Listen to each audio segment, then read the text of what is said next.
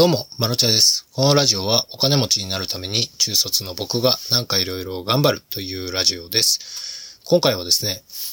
外注化の募集をしたということで、あの、経過報告です。何かためになるような話ではないと思いますが、まあ外注化を考えてる人はね、なんか、あの、先に僕が走って失敗したらやめたらいいんじゃないかと。参考にしていただければ幸いです。あの、個別にね、お願いしてもよかったんですけど、なかなかこう、なんでしょう。ここならというサイトでね、募集をしたんですけど、ここならに自分のサービスを出品できている人って、多分もう、あれなんですよね。営業怖いなって思ってらっしゃる方じゃないと思うんですよ。もうご自身で、サイト出した。よし、営業しようってもう一歩前進してる方なので、このサイトを作るのもなかなか難しい。営業するのも難しい。初めての取引って緊張するから嫌だなっていう方向けにあの募集をかけましてですね。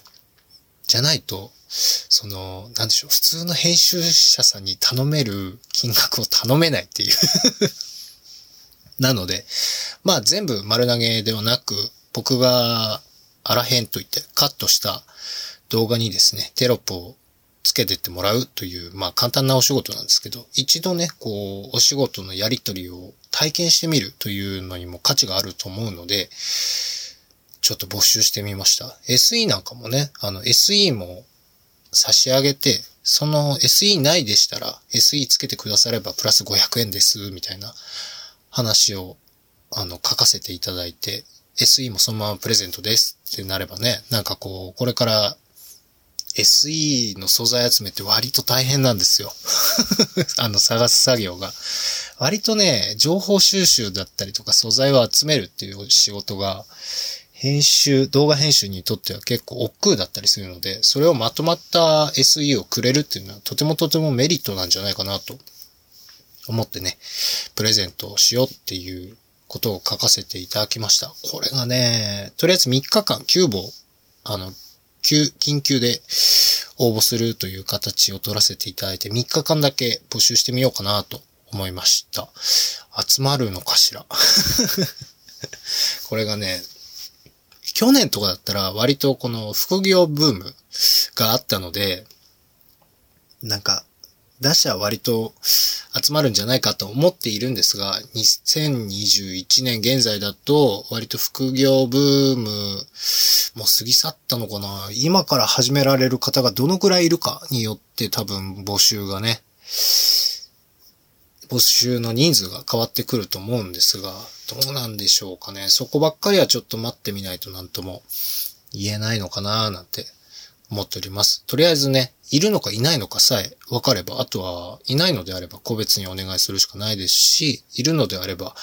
全然募集して、あの、僕が教えられる範囲は教えて座ってくれればなと思っております。まあ、座ったらね、きっとね、独立しちゃうんでしょうけど、こう難しいですよね。このタレント業界もそうじゃないですか。手塩にかけたタレントが自分の名前が売れたら独立するとか、よくあるじゃないですか。もう今ジャニーズすごいですよね。あれはまた別の問題だとは思うんですけど、まあ建築業界、僕建築本職でやっているんですけど、建築業界もまあ似たようなもので、最初親方について仕事を教えてもらって、で、ちょっと独立を考えて、親方と話して、みたいな。で、独立する前に買ってもらった道具だったりとか、道具代だったりとかお世話になった分、お返し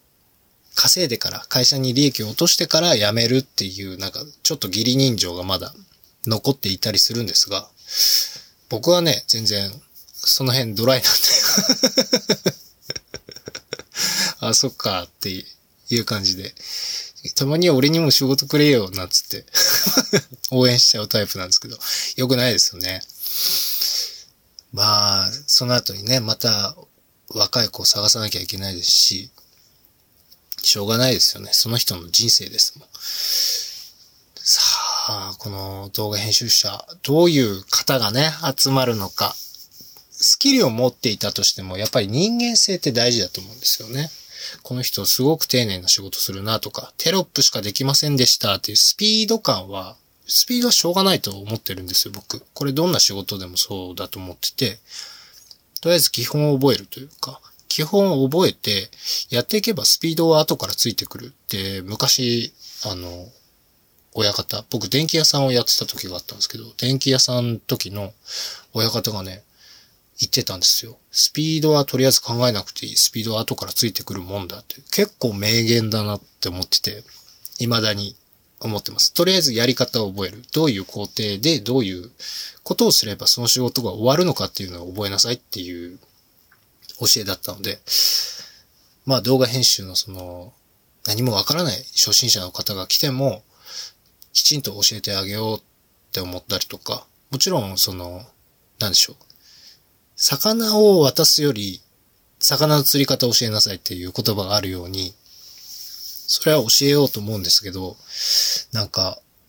あれですよね。何でもかんでも聞くっていうのも違うじゃないですか。いかに自分で、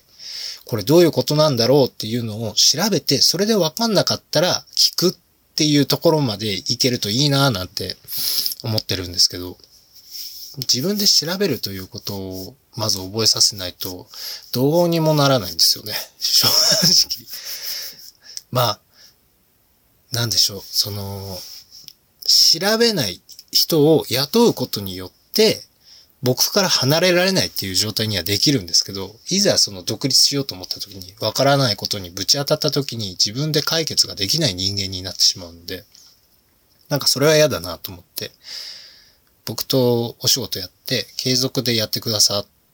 た場合、そこまでね、教え込んで、僕以上の編集者になったら、まあ、ちょっと悔しいですけど。嬉しいじゃないですか。でね、逆、今度逆の立場でね、マロチャさんこういう仕事やんないですか？なんて仕事をいただいたら、あ、やったやるやるって 言える仲になれたらいいななんて思ってるんですけど、そういう方がいらっしゃればいいな。だから、全然、まあ、基本的なテロップどうやって打つんですかっていうのはちょっと困るんですけど、まあ基本的なことができて、で、自分の精一杯をやってくれる人が来たら、とてもとても嬉しいです。で、僕、あの、施設にいる君へという本を全然動画編集の話と関係ないんですけど、あの、告知です。施設にいる君へという本を Kindle で出版しております。なんとね、0円出版をしております。0円ということはタダでダウンロードができる状態になっております。施設にいる君へは、僕児童養護施設で育ったんですけど、児童養護施設時代のノンフィクションを書いております。割と、あの、センシティブな内容も含んでおりますので、気分が優れなかったりとかしたら、あの、どうぞ、パターンと本を閉じてください。無料ですので あの、返金とか全然ないんですけど お時間、その読んでくれたお時間を返すことはできないんですけど、もし、あの、センシティブな内容に気分が優れなかったら、あの、パターンと本を閉じていただければ幸いでございます。なんかね、ちらほらと、こう、最近もね、読んでくれてる方がいらっしゃるみたいで、本当にありがとうございます。あの、わかるんですよ。読んでくれてるかどうかって。一応そういうグラフがありまして、毎月、なんか2、3名の方がですね、施設にいる君へを読んでくださってるみたいです。本当に本当に嬉しく思います。ありがとうございます。無料だからこそ読んでくれてたりとかするんでしょうけど、それでもやっぱり自分の書いた書物を読んでもらえるっていうのはすごくすごく嬉しいなと思っております。で、それとは別にですね、施設を出た後、僕15歳で中卒して東京に上京したんですけど、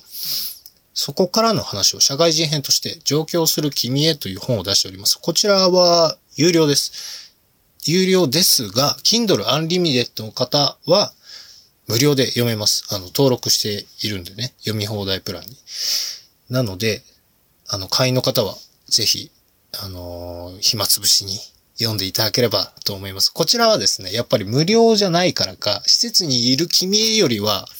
ちょっと読まれてる人数が少ないです。どうぞこちらもごひいきに